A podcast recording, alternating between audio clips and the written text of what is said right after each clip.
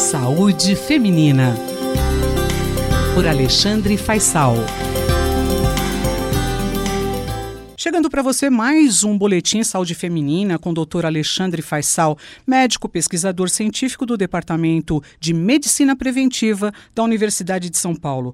Doutor Faisal, o debate sobre a legalização da maconha é atualíssimo. Há alguma publicação recente que pode esquentar esse debate? Ah, sim. O tema de fato é bastante atual e está situado mesmo nesse amplo debate brasileiro sobre a legalização das drogas, né? ou pelo menos daquelas drogas consideradas leves como a maconha.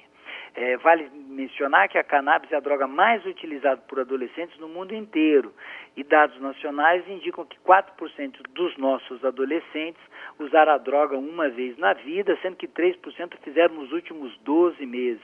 É uma, uma prevalência também muito similar à do adulto.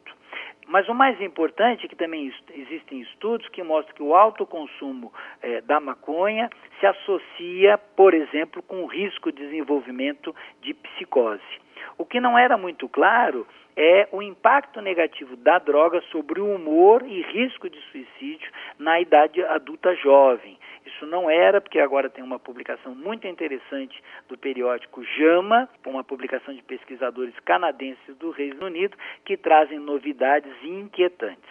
Esses autores realizaram uma meta-análise, que é uma compilação de estudos afins sobre o mesmo tema, são mais de 269 artigos elencados, mas desse total 11 tinham dados quantitativos, então nós estamos falando de uma população de mais de 23 mil indivíduos que foram usados nessa análise. Eles uh, agruparam estudos longitudinais e prospectivos que tinham feito uma mensuração do uso da maconha na adolescência, em menores de 18 anos, pelo menos uma avaliação, e o posterior desenvolvimento de depressão na idade adulta, estamos falando de 18 a 32 anos. Os resultados mais surpreendentes mostram que a chance desse adolescente, usuário de maconha desenvolver depressão na idade adulta jovem, na comparação com aquele adolescente que não usou, era 37% maior.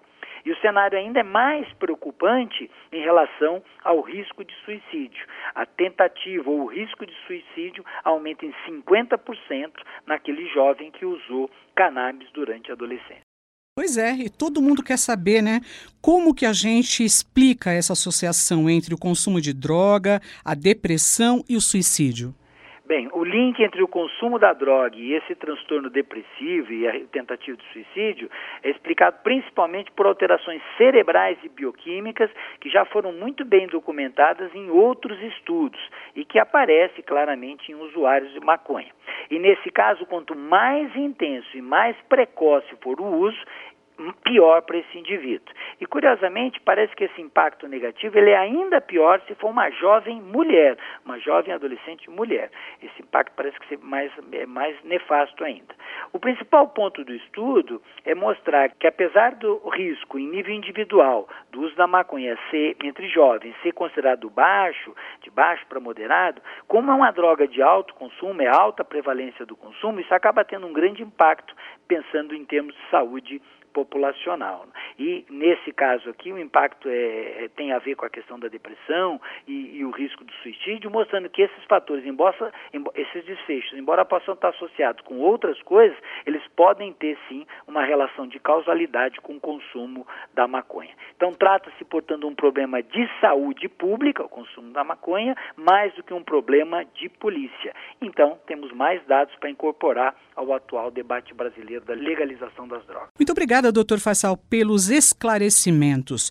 Doutor Alexandre Faisal volta na próxima semana. Ele é médico, pesquisador científico do Departamento de Medicina Preventiva da Universidade de São Paulo. Saúde Feminina. Por Alexandre Faisal.